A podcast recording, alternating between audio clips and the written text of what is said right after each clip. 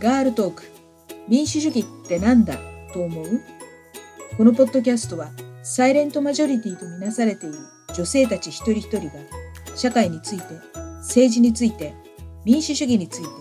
どう考えているのか考えていないのかをモデレーターとのおしゃべりを通して発信していきます。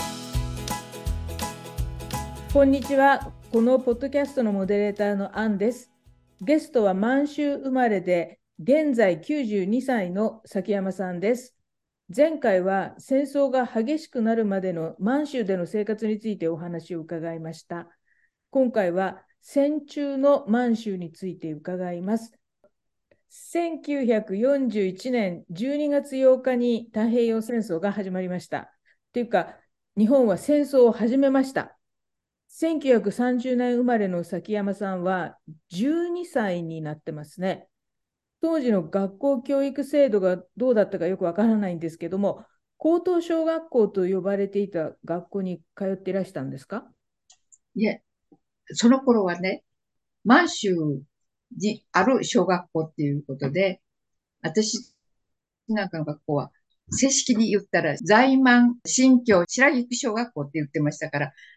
国民学校です。っていうのは、太平洋戦争が始まるちょっと前ですね。5年生の時に太平洋戦争が12月に始まったんですけど、それ少し前に、日本中の小学校は国民学校って言ってました。満州でも在満、えー、国民学校っていう名前で、5年、6年は国民学校で過ごしました。本土では1943年から学徒動員と呼ばれる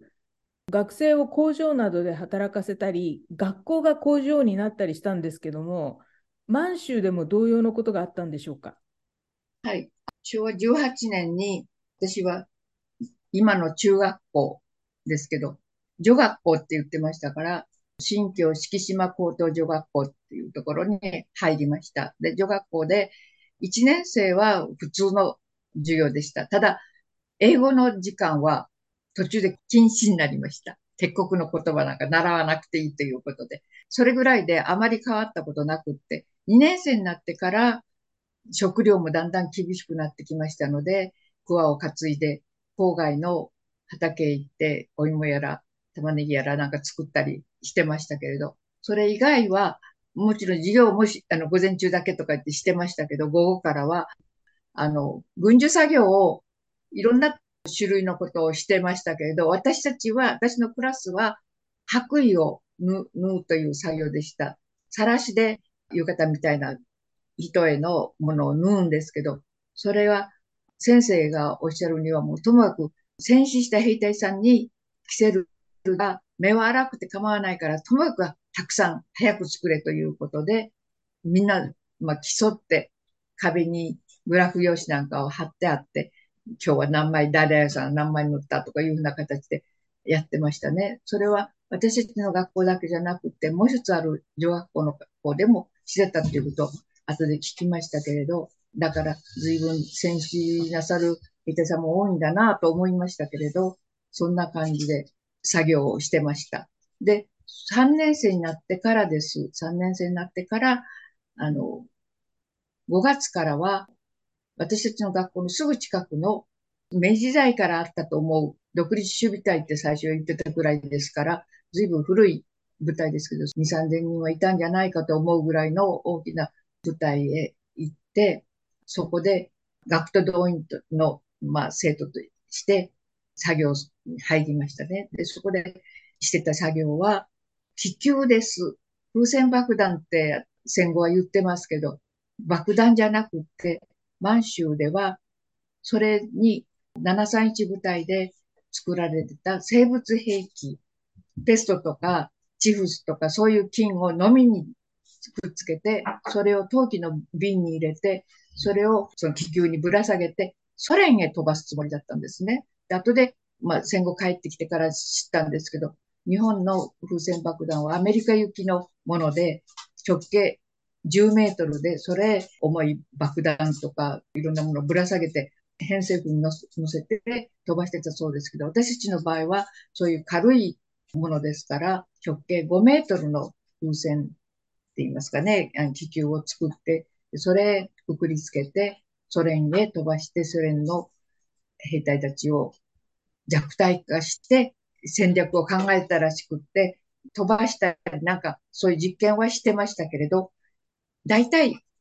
9月の末から10月頃にソ連を攻めてくるだろうという関東軍は予想してたそうで、8月の9日にソ連が入ってきましたから、結果としてはソ連は飛ばさずに済みました。で、結局私たちの作業は無駄になりましたけど、日本では偏西風が吹くのがもうせいぜい一番吹くのがもう11月、12月頃だったらしいですけど、1月、2月、3月とだんだん弱まってきて、もう3月では打ち切られてるんですね、生産が。私たちの場合は、8月の9日まで作ってました。で、私、日本へ帰ってきてから、その3月いっぱいぐらいで、あの、作業やめたっていうのを聞きまして、私たちがなんで、あの、その8月まで作ってたんだろうと思ったんですけど、うん、それはやっぱり、うん、用途が違ってたわけでして、満州の方では変成空というのは関係なくで、それに飛ば飛ばすことができたから、ずっと続けてたという。1万5千個ぐらい飛ばして、200個ぐらいなんかアメリカの北西海岸にたどり着いたらしいんですよね。それでそのうちの何個かが爆発して犠牲者が出ているんですけれども、でもアメリカはこれに細菌がついてたらっていうことを考えて相当恐怖したっていうことで、その731部隊の細菌をつけてソ連に流そうとしていたっていう、その作戦はそのアメリカの方も同様に考えたっていうことですよね。で、実は最近中国から気球が飛んできて、はい、アメリカまで渡ってアメリカでなんか捕獲したっていうことで、うん、その風船爆弾の話を聞いたときに、日本で風船爆弾一生懸命作ってたとき、アメリカでは原子爆弾作ってたんですよね。原子爆弾に対して風船ってなんてしょぼいんだろうって私は思ったんですけれども、でも今、中国がそのアメリカまで届く風船を飛ばしてるって言って、あながちバカにできない兵器を作ってたんだなっていうふうに今、すごい恐怖を感じますね。今、中国から来ている気球のバルーンは、相当な最新のあの技術を使ったものだと思うんですけど、終戦間際の日本で、物資がない日本で、気球を作るって、どんな材料で作ってたんですかね。バルーンの生地っていうのはどんなものだったんですか？布だったんですか？ゴムだったんですか？私たちが作ってたのは和紙とこんにゃくのりを作ったものなんです。布で布でも何でもないんです。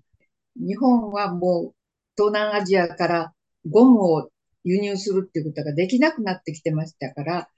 あの、関東軍が最初は考えてたらしいですけど、先ほどお話したようにソ連に飛ばすつもりの戦略としてずっと研究してて、それがまあ日本の方でも分かって、川崎市にある陸軍のボイド研究所で、その風船爆弾っていうものを考案して、予惑星なんかを動員して、風船を作らせて、風船にあの爆弾なんかを取り付けて、アメリカに飛ばすっていうことは、もちろん軍隊の中でしてたようですけど、満州では最初は舞台で作ってたんですけれど、ご存知のように、もう7月の終わり頃には、もう満州のほとんど切り捨ててましたでしょ。そのために兵隊はどんどん南の方へ移動していましたからね。それで私たちを学徒動員として動員して、だから満州では部隊が作ってた以外には、私たち女学生のあの敷島工場の生徒だけです。50人ぐらい50人も行ってないかしら。私人数ははっきりわかりませんけど、そうたくさんじゃないですけど、その人たちがそれぞれの部署で風船を作って、まあ検査とかなんかしてたんですけど、日本では最初はあの三角形の三面の乾燥機もありまして、なんかそんなのを作ってるっていうことは聞きましたけど、私たちは4面、畳1枚ぐらいの大きさの鉄板が4面ありまして、電気が通ってて、鉄板を熱して、そこへこんにゃくのりを塗って、それへ和紙をの、あの、貼って、で、またこんにゃくのりを塗って、和紙を貼ってっていうのを、4面がぐるぐる回して、1面を貼ったら、回したら、それが一回転して戻ってきたら、またこんにゃくのりをで塗って、和紙を貼ってっていうの。を、だいたい5、6枚ぐらい貼って、で、それを剥がして、で、次の工程回すんですけどね、私たちもそこで、こんにゃくのりで和紙を作るのに、気球原子って言ってましたけど、それをする作業は1ヶ月で交代しました。で、次は、ものすごく直径、どのぐらいありましたでしょうかね。もうかなり大きいお釜の中にグリセリンを入れて、それで沸騰してぐらぐら煮てるところへ、その地球原子を放り込んで、かき混ぜて少し煮たら、それをボートの貝のようなものでこう持ち上げて出して、で、それをまた最初に紙貼ったところ、鉄板の上に持ってって乾かして、それを今度検査部に回すっていう作業をしてたんですね。で、私は釜場で1ヶ月いたんですけれど、そこでもう本当に皆さん具合が悪くなっちゃって、もうすごい労働ですし、すごいあの湿気がもう本当に80%、もっと90%がすごい湿気で、だから活気になったり、私は活気と、あの、六膜炎って今は、胸膜炎って言ってますか？それになって、本当に微熱が続くような状態でしたけれど、病院行ってちょっと見てもらっただけで、本当に軍骨症状になってますから、純粋にもう国のために頑張らなくちゃいけないから、ここで休んだりしたら大変ということで頑張って行ってましたけど、2、3日してとても耐えられなくなってた時に、釜場からその検査部の方に回してくれました。たら椅子に座ってね、作業ができるので、ちょっと楽になったんですけど、そこで大きな木箱に見たの上にガラスが貼ってあるんですけどね、そのガラスの上に地球原子を広げて、下から、うん、100ワットぐらいの電球を3つか4つぐらいこうつけたのを透かしてみたら、ちょっとした針ぐらいの小さな穴とか、それからあの、空気が入ったりするんですね。こんな重ね張りしてる間に。その、そういうところを見たりして、全部赤鉛筆で印をしていきますね。その時に初めてね、これは地球になるんだから、もしあなたたちの検査がいい加減だったら、空へ上げた時に破れてしまうから、検査は厳しくしてくださいっていうことを言われて、初めてそこで、これは気球になるものだっていうことを知りましたね。で、隣の部屋で補修して、また隣で今度は裁断をするんです。ちょうど紙風船を貼るような裁断をして、その形にして、それを貼り合わせて機器を作ってたようですね。だから私はそこの工程行くまでにも終戦になりましたから知りません。もう検査部で楽になかったなったと思いましたけど、ものすごい強烈な明るいライトに照らされてるわけですから、目がもうすっごいひどい乾燥して、もう真っ赤に腫れ上がって、瞬きするのも痛いぐらいな状態でしたから、そこへ行ってから一週間ぐらいしてましたら、ソ連が参戦して、作業はそこで8月の9日で終わりました。で、それがもう少し続いてたら失明してたんじゃないかと思うぐらい大変な状態になってましたけどね。女子挺身隊の人たちも来てたって。あ、そうですね。兵隊がもちろん指導するつもりだったんでしょうけど、どんどん南へ移動してしまって、昔は何千人もいたんでしょうけど、で、あの、日本から派遣されてきた女子精神隊の人が教えてくれましたね。で、私は一番すごく印象に残ってるのは、釜場にいる頃だったと思いますね。風船を作ってなんていう認識全然ありませんでしたら、自宅にあの、帰るときに、友人二人と三人でいつも一緒に帰りの道。私、一番左側にいたんですけどね、私のこの左の肩をポンと叩かれることがありまして、何事かと思ったら、全然知らない男の人が、お前たちはえらいおしゃべりをしてるけれど、まさか作業中のことを話してるわけじゃないだろうなって言われたんですね。でもちろん、その作業に入った時に、ここはもう秘密のあの工場だから、一切ここであったこと、作業してること、親にも言ったらいけない。絶対他言を見ようということで、私は覚えてませんでしたけど、友達が言うには、寝言にも言うなって言われたって言うんですけどね。だから、私もちろん親にも全然言う話してないんですね。だけど、その人は、私たちがその作業してるってことを知ってるわけですからね、びっくりしてね、特別高等警察って言ってました、特攻って言ってましたけど、あの、そういう私服でしたから、だから特攻と思ってたんですけれど、後でちょっと聞いたら、ひょっとしたら私服の憲兵だったかもしれませんねって言われたんですけど、ひょっとしたら憲兵だったのかもしれませんけれど、まあ、ともかく知らん人にそう言って言われて、で、もしそんなこと喋ってたら、文法会議だぞって言われたんですよ。それ、だけど、その文法会議は普通の女の子に、女学生なんかにあるわけがないっていうこと、後でまた聞きましたけれど、まあ脅しだったんでしょうね。私たちは。ま、私はそのことっぽっていう組織がどれだけ怖いかっていうことは知ってました。あの、いろいろ話聞いてましたから、それは知ってましたから、もう本当に体が硬直するぐらい怖い思いをしましたね。だから、かなり厳しい統制をされた作業してたんだな、ということは。でも、本当に、純粋にそのことを守って、実は、あの、その川場にいるときには、熱した液が飛ぶんです。飛び散るんです。持ち上げたときにポトンと落ちたりすると、もうパッと雫が飛ぶわけですから。私、夏ですから、半袖のシャツを着てたわけですから、腕にいっぱい火傷をしてたんですね。だから母がこんな火膨れみたいなのがポツポツいっぱいできて、どうしてたのって何してるのって母は心配してね、言ってくれて、手当てをしてもらってたんですけれど、言うわけにいきませんからね、絶対秘密だからって言って、そのこと言えないって言って、その後、六膜炎になったり、賭けになったりしたわけですから、母は学校にも行かないで、一体何をしてるんだっていう、私たちの同級生のお母さんが、勉強もさせないで授業料取ってどういうことですかって言ったって言うんです。それこそ非国民って言って怒られたんでしょうと思いますけれどね。なんかそんな話もあったくらいで。さっき731部隊の話が出ましたけれども、今でいう中学生の女の子たちがさせられてたその重労働のこととかも聞いたり、まあ、戦争のことを調べると、日本人ってここまで他人を搾取したり、収奪したり、ここまで狂えるんだっていうことを私は知りましたね。礼儀正しく和を尊重して、大和魂の勇気を持つ気高い日本人っていうセルフイメージを植え付けられていますけど、日本人は狂気の種を抱えてるんだってことを忘れてはいけないって思うんです。崎山さんはその軍国少女だったわけですけれども、その呪縛から解き放たれたのはいつですか？やっぱり戦争が終わった時ですか？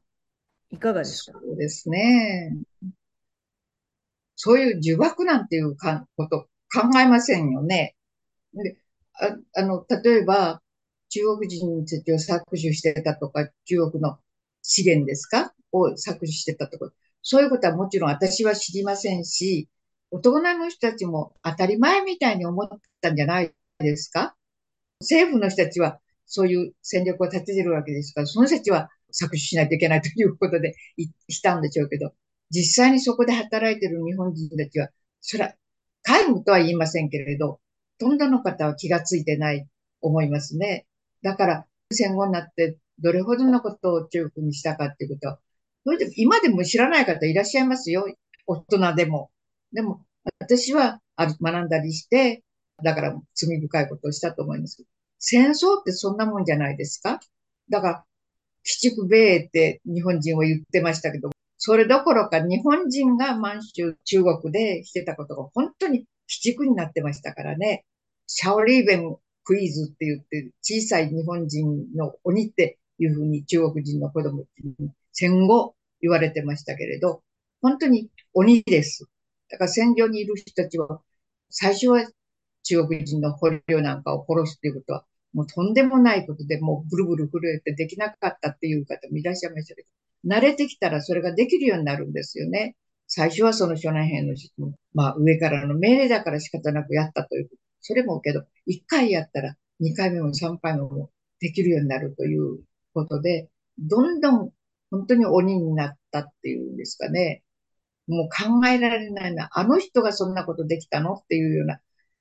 ともかく、良心があったら戦争なんてできないと思うんですね。良心っていうのは、なくなってしまうようなのが戦争だと思ってます。だから戦争は恐ろしいと思いますけど、私自身がそのことに気がついたのは、日本へ帰ってきて、22年に日本の憲法ができましたね、新しい憲法が。で、それが22年の秋に女学校の授業で新しい憲法の話っていうのを教科書で習いました。その時に、もうものすごく私は感動したと言いますかね。ああ、もう戦争はしなくなるんだ。もう武器も持たないということになったから、ああいう戦争はしなくて済むんだという、その思いでも本当に胸がいっぱいになったようなことを覚えてますけれど、確かに動く潮流から抜け出しましたね。その時のことを、その感動って言いますか、感激は忘れてません。だから憲法は守って戦争のない世の中をずっと繋いでいきたいと思ってますから、そうやって満州の歴史も語ってるわけです。今の時代も、喧嘩とか喧中とかって中国嫌いとかっていうので、あの時と同じように中国を懲らしめなきゃいけないみたいな考え方が生まれてきてますけれども、それもある意味軍国少女、軍国少年を作るような教育がそういうふうになってるからなのかなっていうふうに思うんですよね。それはいけないことなんだっていう意識が欠けてる人たちが増えてるような気がします。どうですか？どう思われますか？うん、教育って本当に恐ろしいと思いますね。学校での教育だけじゃなくってね、一般のマスコミも何もそうですけど、やっぱり政府の憲法があるのに武器を持ってますでしょ？今日本は。だからそういうふうにどんどん変わっていきますし、教科書の内容もどんどん変わっていきますから、その政府のそういう社会を作っていこうとしていることに、マスコミもついていってるという感じですよね。私、政府の人たちは本当に、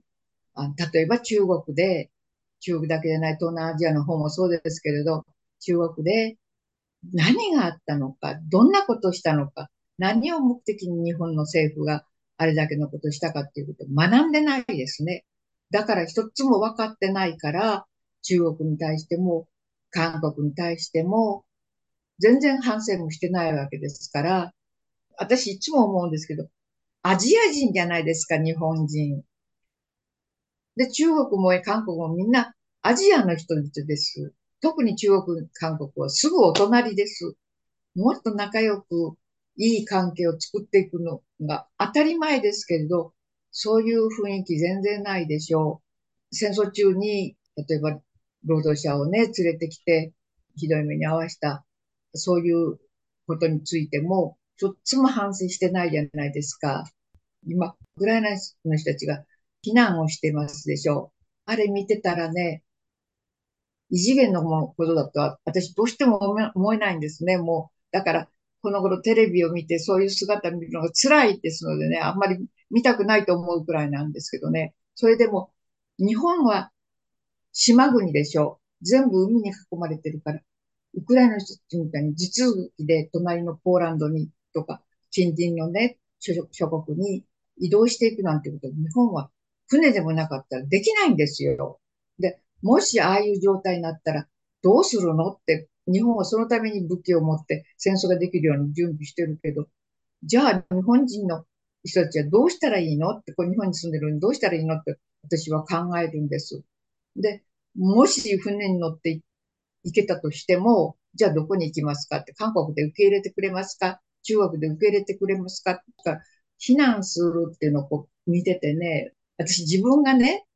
引き上げてくるときに、それまでの暮らしも友達も大事なものも全部捨てて、自分の暮らし一切合切捨てて、まあ日本へ来たわけですよね。そういうこと今、あなたの家庭でね、できますか、本当に今の暮らし全部捨ててね、もう二度とここへ帰ってこれないっていう、私たちはその経験をしたわけですけど、そこまでね、できますか？だから戦争なんてできないんですよっていうことをね、ウクライナの人たちの姿を見てね、本当に学んでもらいたい、気がついてもらいたいと思いますね。教育とマスコミが政府の言うことに疑問を持たせないようにしている中で、そうするとやっぱり戦争の方にどんどんどんどん人の心が傾いていってしまいますよね。その時に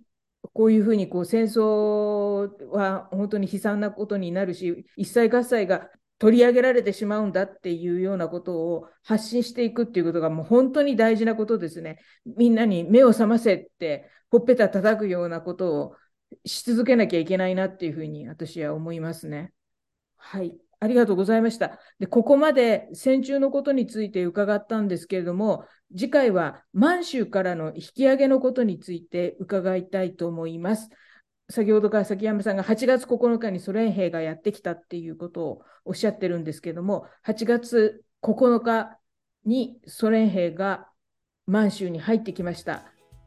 終戦は8月15日ですけれども、それよりも早くもう日本は負けたっていうことが満州では分かったわけですね。その満州からの引き上げのことについて伺いたいと思います。崎山さん、引き続きよろしくお願いします。ありがとうございました。